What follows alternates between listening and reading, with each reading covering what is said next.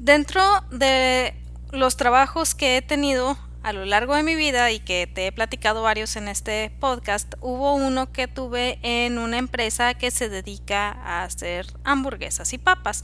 Obviamente no voy a mencionar nombres, pero el punto es que cuando tú estás de frente al público y estás en caja, pues obviamente la tarea es aumentar lo más posible el ticket. ¿Qué quiere decir esto? Que tienes que elevar la venta y elevar la venta. Entonces lo más sencillo era preguntar, eh, ¿desea agrandar su combo por X cantidad? Y ya el cliente decidía si, si sí o si no lo quería hacer. Como yo entré muy joven a trabajar a esta empresa, para mí las ventas se empezaron a forjar, o más bien la idea de la, de la, venta se empezó a forjar como algo así. Es decir, viene la gente a comprar algo y a fuerzas yo tengo que encasquetarle todas las opciones para elevar el ticket. Ojo, no estoy diciendo que sea la manera correcta, pero es la idea que yo estaba concibiendo en esos momentos. Cabe aclarar que yo tenía 16 años, entonces obviamente todavía no tenía una visión muy clara y definitivamente la visión que se estaba formando en esos momentos no era la mejor.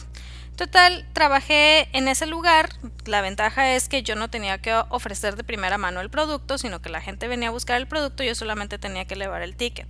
Pasa el tiempo y dejo de trabajar en este lugar empiezo otros emprendimientos, otros trabajos, hasta que llego a esta red de mercadeo de cosméticos de la que ya te he platicado. Esa red de mercadeo en la que entré casi que para que la persona que me quería inscribir me dejara en paz de tanto que estaba de, ah, sí, tú inscríbete, no sé qué, no sé cuál. Ahí caí en la gran mentira que te dicen muchas veces en muchas redes de mercadeo. No estoy en contra de las redes de mercadeo, pero sí estoy en contra de los métodos que usan para que entres. Entonces caí en esa gran mentira en donde te dicen el producto se vende solo, tú no tienes que hacer nada, simplemente empieza a hablar un poquito del producto y se va a vender solo porque la gente lo va a querer. No caigas en eso, ningún producto se vende solo, siempre tiene que haber un proceso de venta. Pero bueno, el punto es que dije, ah, bueno, si se vende solo, lo puedo ofrecer, porque honestamente yo de maquillaje no sé mucho. Y un día decidí salir de mi casa, me fui recorriendo la calle en el calor de 40 grados de Monterrey, ofreciendo estos cosméticos de esta red de mercadeo casa por casa, tocando casas y demás. O sea, si, si me preguntas si he vendido puerta por puerta, sí, sí lo he hecho. Total, de las pocas casas que me contestaron, ninguna me compró. De hecho, la única que me compró fue una vecina que era mamá de una amiga mía. Y yo creo que me vio ya muy cansada, muy harta, muy pues muy acalorada porque bien linda, hasta un vasito de agua me ofreció y todo. Y me compró un producto súper sencillo, o sea, como que era nada más para salir del paso. Total, me quedé muy decepcionada porque dije, a ver, este producto no se está vendiendo solo, están esperando que yo les conteste preguntas del producto. Imagínate, no sé nada de maquillaje y quieren que yo les conteste preguntas. Pero luego iba con la persona que me inscribió y era como, oye, es que me están preguntando esto. No, es que no te preocupes, se va a vender solo. A ver, te estoy diciendo que me están preguntando esto, ¿por qué no me contestas esta pregunta para yo poder contestársela a mi cliente? Era bien frustrante porque sentía que se triangulaba mucho la información y no siempre tener la información necesaria para poder ofrecer bien ese producto. Total, pasa el tiempo, no logro vender más allá de esta persona y ahí es donde digo, ¿sabes qué? Las ventas no son para mí, no soy buena en ventas, jamás voy a ser buena en ventas, necesito un trabajo que no sea ventas.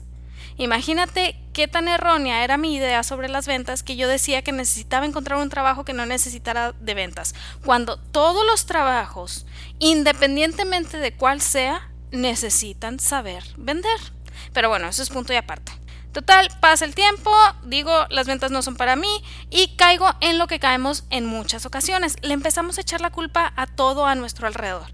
Es decir, que la crisis está muy fuerte, que la caída del dólar, que hay una gran, gran competencia, muy encarnizada en todos lados y por eso no me están comprando a mí, la gente no quiere pagar, etcétera, etcétera. Tú nómbralo y obviamente yo había puesto esa excusa en mi cabeza diciendo no soy buena para las ventas y la cosa alrededor mío no está para vender. La gente aquí alrededor no quiere comprar, entonces yo porque voy a esforzarme en venderles. Así llegué a esa idea de las ventas como algo malo, algo negativo, algo para lo que yo no servía, algo que simplemente me iba a generar problemas, que me iba a crear estrés y que necesitaba encontrar un trabajo en donde no necesitara vender. Desgraciadamente, lo que no me planteé en esos momentos era la verdad más importante que independientemente de todos estos factores que sí son reales, si hay crisis, si la gente a veces no quiere pagar, si te toca andar persiguiendo clientes y lo que tú quieras, independientemente de todos estos factores, yo estaba fallando en el factor más importante y vamos a platicar de eso el día de hoy. Pero primero que nada, Imagina que tu negocio puede generar ingresos sin que dejes en ello la vida. Imagina que cuando te tocan clientes difíciles sabes exactamente qué hacer, ya sea para dejarlos ir o para enamorarlos de tu marca. Imagina que cuando hables de tu producto o servicio lo hagas con la seguridad de poder estar llamando la atención de tu prospecto ideal. Ahora, deja de imaginar porque puedes comenzar a hacer todo esto realidad en emprendimiento saludable. Mi nombre es Wendy Vázquez, soy emprendedora, fotógrafa, esposa y una mujer decidida a ayudar a otras personas a generar ingresos por su cuenta porque creo que todo mundo tiene esta capacidad. Y el día de hoy quiero que platiquemos de esto en particular porque yo sé que en algún momento todos hemos vivido esta gran duda. ¿Por qué me cuesta tanto vender? ¿Por qué no soy buena para las ventas? ¿Por qué los clientes se están aprovechando? ¿Por qué siento que no estoy logrando cerrar lo que me gustaría cerrar. ¿Por qué? ¿Por qué? ¿Por qué? ¿Por qué? Nos hacemos tanto esas preguntas echándonos la culpa, pero realmente no estamos visualizando que probablemente sí el problema parte de nosotros.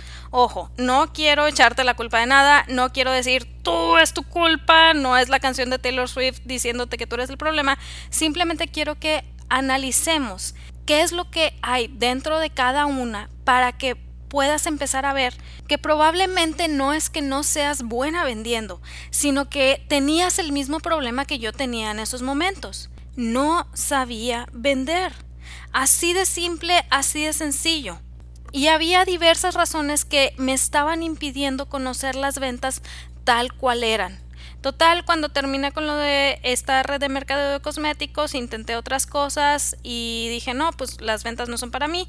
Me fui al mundo corporativo, todo bien, todo tranquilo, pero luego empezaron situaciones que le dieron un golpe a mi salud y fue necesario regresar a emprender. ¿Por qué? Porque necesitaba ser un poquito más flexible con mis horarios, es decir, yo poder decidir, por ejemplo, si me tocaba una cita con el doctor en tal día, no tener que estar pidiendo permiso, sino poder ir a mi cita sin problema. Entonces, tengo que regresar al mundo del emprendimiento y me causaba una gran aflicción porque decía, esto es regresar a las ventas. Y sí, honestamente, cuando empecé a emprender en fotografía, realmente no me sentía muy bien porque sentía que no estaba entregando nada a cambio de lo que me pagaban. Y eso que estaba cobrando súper poquito.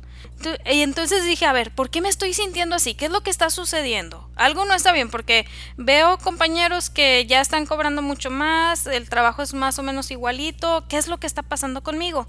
Y ahí es donde comienzo a estudiar más acerca del proceso de ventas. Obviamente no es como que dije, oh, curso de ventas, voy a tomar uno. No, fue empezar a ir conociendo más acerca de la mentalidad de la gente a la hora de ofrecer su producto o servicio y de la mentalidad de la gente a la hora de comprar. Y cabe aclarar, no fue un proceso de un día o dos días, fue un proceso de muchos años que todavía continúa, que todavía está en desarrollo. ¿Por qué? Porque es algo que nunca dejamos de aprender. Y de hecho este podcast nació precisamente de esa necesidad, porque la gente a mi alrededor a la que le preguntaba estaba con esa misma idea de las ventas que yo tenía en estos proyectos, en estos trabajos. Y yo decía, a ver, pues yo estoy aprendiendo que esto no está bien, entonces, ¿por qué ellos creen eso? fue así como nació este podcast, pero eso es punto y aparte. Aquí lo que te quiero decir es, comencé a estudiar más a fondo y me di cuenta que había muchas razones por las cuales me costaba vender. Y esas razones estaban generando que yo no pudiera comunicar bien aquello que deseaba. De hecho, el principal aprendizaje que tuve fue, cuando tú estás hablando, cuando tú estás diciendo algo, solamente el 5% de lo que vas a comunicar son tus palabras. ¿Quiere decir esto que las palabras no importan? Claro que no, las palabras son importantísimas. Sin embargo, el 95% de lo que vas a comunicar es no verbal. Es decir, que viene de tu lenguaje corporal, de tu postura, de lo que de la firmeza de tus palabras, etcétera, etcétera. ¿Qué quiere decir esto? que si yo tenía ciertas dudas, si yo estaba presentando una mentalidad no correcta a la hora de ofrecer el, producto, obviamente la gente no lo iba a comprar. ¿Por qué? Porque no esa lectura del 95% de lo que transmitimos, obviamente la gente no es como que, oh, sí, estoy leyendo su lenguaje corporal y veo que no está muy segura. No, es algo inconsciente, es algo que no, es, no lo puede estar analizando en el momento, pero en su inconsciente algo les dice, esto no está bien, no me da confianza, como que la persona no se ve muy segura. Entonces, esa fue la primera gran verdad, o más bien el, primer gran aprendizaje que dije, a ver, si yo no estoy transmitiendo bien esa seguridad, eso que quiero para lograr la venta, pues por eso está valiendo que eso todo, por eso yo no estoy segura, por eso tengo tantos problemas. Y de ahí empecé a analizar cuáles son las razones más comunes por las cuales nos cuesta vender. Es decir, por qué estamos transmitiendo esa inseguridad. Y el día de hoy quisiera platicar un poquito de las razones, o más bien de algunas de las razones, porque obviamente no son todas, que yo encontré en mi caminar. Te voy a dejar ocho aquí.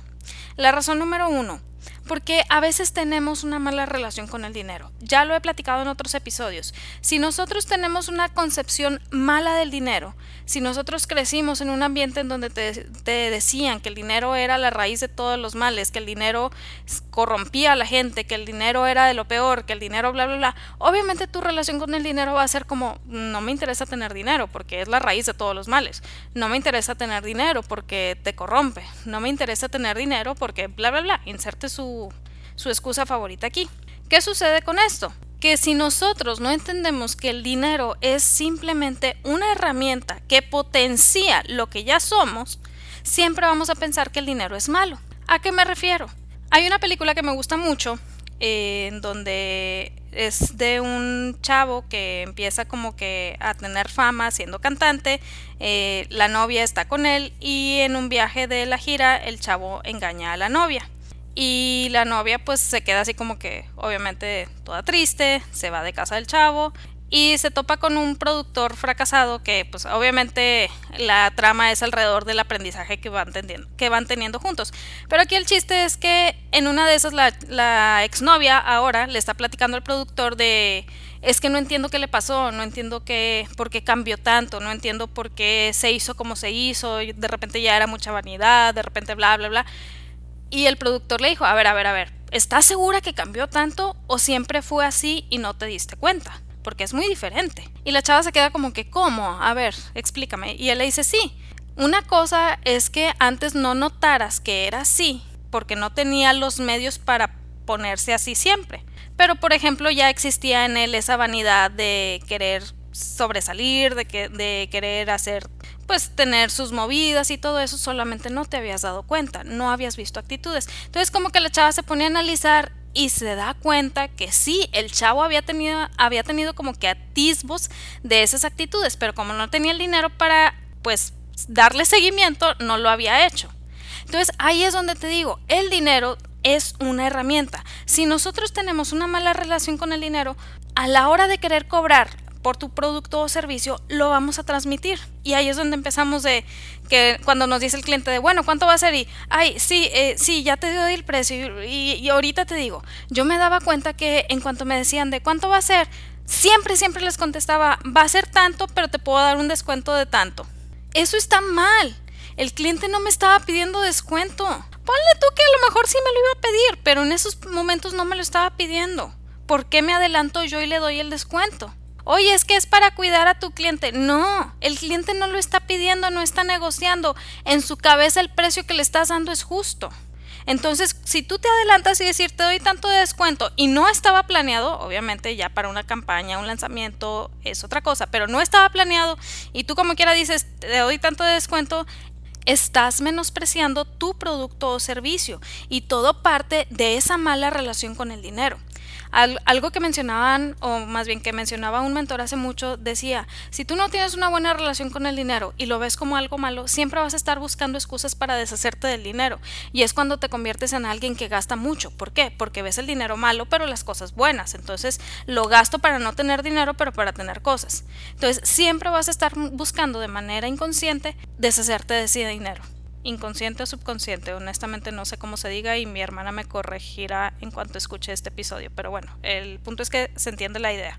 Siempre vas a estar buscando la manera de deshacerte del dinero. ¿Por qué? Porque lo ves como algo malo. Entonces, el dinero tiene que ser una herramienta. Tenemos que aprender a verlo como esa herramienta para que nuestras ventas transmitan más seguridad. Razón número dos por la cual nos cuesta vender. El concepto de venta como robo. Y esto es algo que muchas veces traemos muy imbuido. ¿Por qué?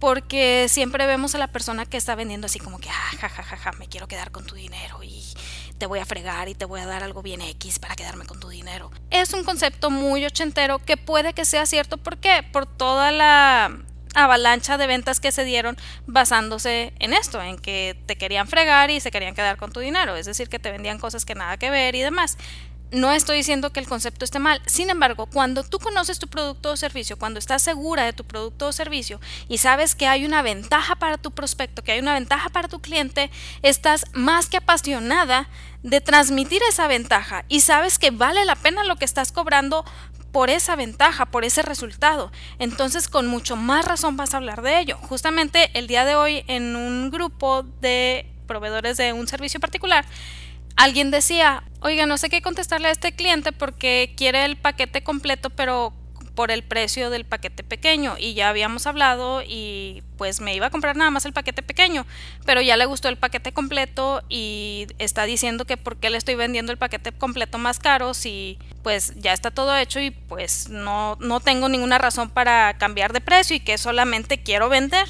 Antes yo hubiera tenido esa idea de, ay, ¿qué, ¿qué, va a pensar si solamente quiero vender? Ahorita es como, claro que quiero vender. Me encanta vender porque sé que vas a tener un beneficio, sé que te vas a enamorar de lo que estoy ofreciendo, sé que te va a dar un resultado, porque juntas vamos a buscar ese resultado, vamos a caminar para que llegues a ese resultado. Y me apasiona eso que vamos a hacer. Y obviamente te voy a cobrar porque mi tiempo vale, no lo voy a dar gratis porque fíjate, tengo esa manía de necesitar pues techo y comida y no me avergüenza decirlo. Entonces, claro que te voy a vender, porque sé que vas a tener una experiencia que quieras pagar. Le mencionaba eso a esta persona porque ese miedo que tenemos a que la gente crea que queremos vender viene de este concepto de venta como robo oye, no te estoy robando, te estoy ofreciendo algo padrísimo. De hecho, esta persona reconocía que su cliente le había dicho que estaba lo máximo ese producto, que el paquete completo valía la pena, pero no lo quería pagar. Ah, pues claro que no te lo voy a dar, porque sí, voy a vender, es mi negocio, no es una obra de caridad. Entonces te lo voy a dar a mi precio y estoy orgullosa de mis precios. Así de simple. Esta razón, cuando no la tenemos trabajada, también nos lleva a titubear a la hora de decir nuestros precios, nos lleva a tener una mala relación con el dinero, nos lleva a no valorar nuestro producto o servicio. Razón número 3, y va precisamente con lo que te estaba comentando. No ves suficiente tu producto o servicio. ¿A qué me refiero? Que piensas que no vale lo que estás cobrando. Y aquí el problema es que si tú tienes la percepción de que no vale lo que estás cobrando, lo vas a transmitir. ¿Te acuerdas lo que platicábamos del 95%? Lo vas a transmitir. Oye, pero solamente lo mandé en, cotización eh, escrita, no me ha visto, lo vas a transmitir. Así de simple, así de sencillo. Abrázalo, vívelo y haz lo tuyo. Entonces tienes que saber por qué razón no crees que tu producto o servicio valga la pena. Y esto me causa mucho conflicto porque, bueno, lo que yo veo en el mundo de la fotografía es fotógrafos buenísimos que su trabajo es increíble y que dan paquetes baratísimos. De hecho, hace tiempo le estaba dando una asesoría gratuita, de las últimas que di en la vida, a una persona que estaba tratando de recaudar fondos a través de su fotografía para algo en beneficio de alguien. Honestamente casi no me acuerdo, pero el punto es que dice que estaba ofreciendo las sesiones y que nadie quería pagar sus precios. Entro y veo su trabajo y me dice es que las estoy ofreciendo en tanto. Y veo su trabajo y me quedo de a seis. Digo, lo estás ofreciendo demasiado barato. O sea, en primer lugar, si yo entro a tu página y veo que, que estás cobrando tanto, mi primera impresión es, ese no es tu trabajo, porque estás demasiado barato. Y luego la persona empezaba a quejarse de que la gente no quería pagar y la gente no quería pagar y la gente no quería pagar. Y por más que le decía, mira, es que lo que estás comunicando va así, así, así, yo te aconsejo hacer esto, esto y esto, nunca lo saqué de la gente no lo quiere pagar, la gente no lo quiere pagar, ok, está bien, probablemente no ve suficiente o más bien no ve el valor en su producto o servicio. Es normal que pueda suceder, porque justamente hace, hace poquito lo platicaba con mi esposo para nosotros o para cuando tú ya tienes desarrollado cierta habilidad, se te hace muy fácil hacerla y comienzas a dudar de si vale la pena el pago que te van a hacer. Claro que vale la pena porque te tomó años llegar a ese punto. Si no estás visualizando esos años a la hora de cobrar, muy probablemente estás un poco debajo de lo que deberías cobrar. Entonces es necesario que te detengas y analices, a ver, ¿por qué pienso que mi producto o servicio no vale lo que estoy cobrando? Aquí muy probablemente me van a decir, Wendy, eso no sucede, la gente quiere cobrar más por lo que ofrece. No, sí hay mucha gente que cobra muy barato por lo que, por lo que está dando, porque no ve el valor. Aún a pesar que el valor está ahí y que sus mismos clientes le dicen, gracias, si no me entregas esto, si no me hubieras dado esto, la verdad es que habría pasado no sé qué, habría pasado no sé cuánto, o no sé qué haría si no tuviera estos recuerdos, etcétera, etcétera. O sea, la misma gente le está diciendo que ahí está el valor, pero no se la creen. Entonces, es necesario que analices, a ver, ¿por qué no estoy viendo que vale mi producto o servicio lo que estoy cobrando? ¿Qué es lo que me está deteniendo? Y eso te lleva a analizar, pues, tu cliente ideal, cómo le estás hablando, etcétera, etcétera, las cosas que hemos visto en otros episodios que te invito a escuchar. Pero bueno, el punto es, hay que hacer un análisis para ver qué es lo que está pasando. Razón número cuatro, lo dejas todo a las redes sociales. Y esta es una razón un poquito más nueva, pero genera mucho problema. ¿Por qué? Porque nunca falta el gurú que te dice, sí, con una sola publicación vas a lograr vender 5 mil dólares en un mes y no vas a batallar y no vas a tener problemas y eso es lo que no sabes usar redes sociales y es que tienes que aprender y bla, bla, bla. Y... En fin, el chiste es que va la gente y dice, ok, es que hice mi publicación pero nadie me compró. A ver, a ver, a ver, espérame tantito. La publicación la hiciste en función de qué? No, pues para decir que ese es mi producto. Ok, ¿y cuál fue la llamada a la acción? Pues que me compren. Ok, ¿cuál fue la llamada a la acción específica? ¿Cómo? Sí, el siguiente paso, pues que me compren. No, no, no, el siguiente paso, pues que me compren. Y aquí empieza a, empezamos a analizar de, ok, a lo mejor falta un poquito más de estrategia en tus redes sociales para lograr atraer a la gente y llevarlos a tu plataforma. No es simplemente dejar una publicación y ya, es crear realmente una estrategia basada en tu prospecto de cliente ideal para poder llamar su atención, como ya hemos platicado en otros episodios. No es simplemente decir, oigan, tengo este producto. Hay miles de gente que dicen, oye, pues es que yo nada más subo mi producto y sí, la gente compra. Sí, después de cuántos clics, cuánto te está costando esa publicación, cuántos mensajes contestaste, cuántas dudas no estuviste respondiendo casi en el momento. ¿Cuánto tiempo le invertiste? No, si le invertí varias horas y pues sí me tardé un poquito. Ah, ¿y cuánto era tu producto? No, pues era 10 dólares. Ah, caray. ¿Realmente fue redituable el tiempo? Y ahí es donde comienzas a analizar de, ah, caray, entonces no es tan simple como decirlo, dejo en las redes sociales, contesto inbox, sino que tiene que haber una planeación, tiene que haber automatización, tiene que haber buscar la manera de hacer las cosas más eficientes, etcétera, etcétera. Por eso muchas veces pensamos que no estamos cortados para las ventas, porque decimos, yo lo subí a redes sociales, lo subí a mi WhatsApp, lo subí a Stories y nadie hizo caso, pero no había una estrategia de por medio. Regreso a lo mismo. Subirlo a redes sociales es como una manera nada más de decir, aquí está mi producto, pero realmente no estás vendiendo. Hay que aprender a vender. No significa que seas mala vendiendo, significa que hay que crear una estrategia de lo que has aprendido sobre las ventas razón número 5 y esta va aunada a la número 4, falta de constancia. ¿Por qué? Porque nunca falta el que viene y me dice, oye, es que sí publiqué en redes, pero nadie me preguntó, nadie me dijo, ay, ¿cuándo publicaste? Hace tres semanas. Y después de esas tres semanas que has publicado, no, nada. Ok, ¿y tu base de datos? ¿Cuál base de datos? Ok, ya vemos por dónde va el problema. La constancia es imprescindible para que la gente vea y crea en aquello que tú estás ofreciendo. Si no hay constancia, no hay confianza. Y como ya lo he platicado en otros episodios, la confianza es la moneda más cara de obtener de parte de tus prospectos, de parte de tus clientes. La constancia ayuda a acrecentar esa moneda. Si dices, oye Wendy, pero yo veo tus redes y no publicas todos los días. No, honestamente en mis redes no publico todos los días. Sin embargo, si te das cuenta, en los stories estoy un poquito más presente. Y si te metes a mi lista, pequeño comercial, te vas a dar cuenta que en mi lista soy muy constante mínimo un correo a la semana. Las semanas que por alguna razón no hubo correo fue por algo ya más allá de mi control. Por ejemplo, me fui de vacaciones hace poquito, yo bien confiada de que sí, mando el correo desde el hotel y no había internet en el hotel. Y yo, ¿en qué hotel en pleno siglo XXI no hay internet? O sea, era horrible, estaba desesperada. Pero bueno, eso es punto y aparte y esa fue una queja personal. El punto es que si te metes a mi lista te vas a dar cuenta que la constancia o mis esfuerzos en constancia van hacia mi lista. porque Es a la gente que quiero cuidar, es a la gente que ya dio el paso para confiar en mí, que ya dio el paso para aprender un poquito más y por ende es en la gente en la que me voy a enfocar. No está en mis redes sociales, pero no quiere decir que no haya constancia. No estoy diciendo que la constancia tenga que ser en tus redes sociales. Si me dices, oye, yo tengo mi base de datos en WhatsApp, bueno, ¿de qué manera eres constante en WhatsApp?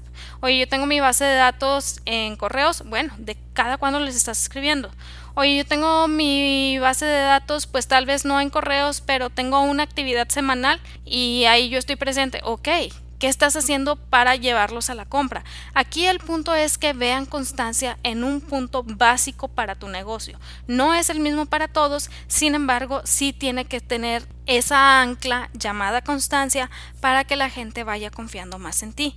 Si te fijas, el cambiar esto va a generar que tengas un poquito más de confianza a la hora de hablar de tu producto o servicio, lo cual te va a ayudar a entender que no es que seas mala en ventas, simplemente a lo mejor estabas viviendo esta razón que te impedía comunicar lo que deseabas. Razón número 6. No tener claro qué es lo que ofreces. Este es muy muy importante porque muchas veces dicen, o cuando vienen a la asesoría es como, bueno, ¿qué es lo que ofreces? No, pues es que ofrezco relojes, ofrezco decoraciones, ofrezco fotos, ofrezco, inserte lo que ofreces aquí. No, ese es el producto que te ayuda a alcanzar el resultado, pero no es lo que ofreces. Si nada más te estás quedando en ofrecer decoraciones, la gente no va a ver nada más allá de globos. Hace tiempo mencionaba un mentor algo que me llamó mucho la atención y era, muchas veces pensamos que el empaque de nuestro producto es una caja bonita, es una caja llamativa, es una caja creativa, dice, pero no. Cuando ofreces productos digitales, muy probablemente no pueda haber ese empaque. Entonces, ¿cuál va a ser ese cuál va a ser el empaque llamativo? Es lo que hay alrededor de lo que estás comunicando, lo que hay alrededor de ese producto, la historia, el por qué, la razón de ser. Si no estás presentando eso, si no lo estás comunicando, la gente no va a dejar de ver simplemente un producto. Entonces, si me estás hablando de decoraciones, no, no estás ofreciendo decoraciones. Estás creando ambientes padrísimos para fiestas. Estás recreando escenarios mágicos para los niños. Es decir, estás creando algo que quede en el recuerdo. Muy probablemente no estés pudiendo cobrar lo que te gustaría. ¿Por qué? Porque simplemente te estás quedando en una sola palabra, en un producto, decoración, esto, lo otro.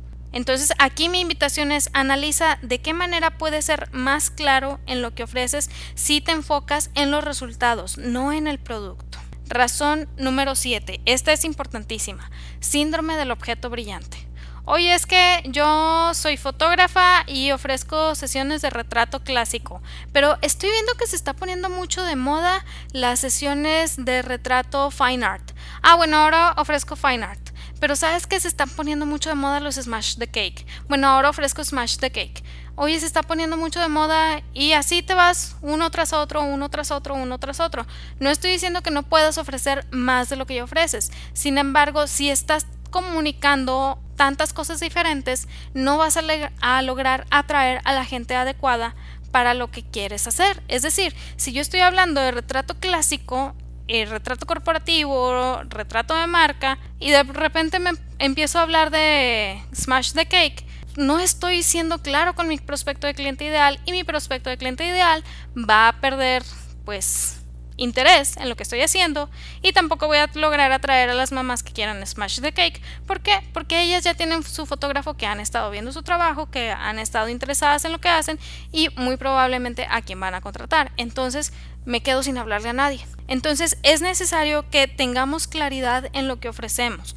Yo sé, las tendencias son fuertes, las tendencias nos hacen querer cambiar lo que ofrecemos, las tendencias nos hacen querer movernos de lo que estamos haciendo para poder entrar en esa tendencia.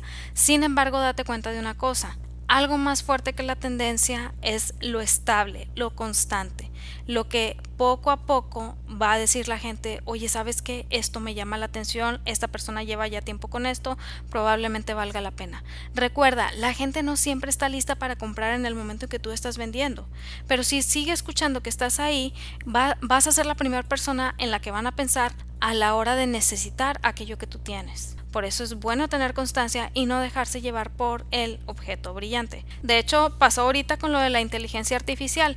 ¿Qué sucede? Que muchos gurús del Internet que quieren ofrecer su producto o servicio y que les compres, se van por el objeto que esté de moda en esos momentos. Si el año pasado era los funnels, los embudos de venta, oye, yo te digo cómo crear tu embudo de venta. Si este año es la inteligencia artificial. Yo te digo cómo usar perfectamente la, inteligencia artificial sin ningún error.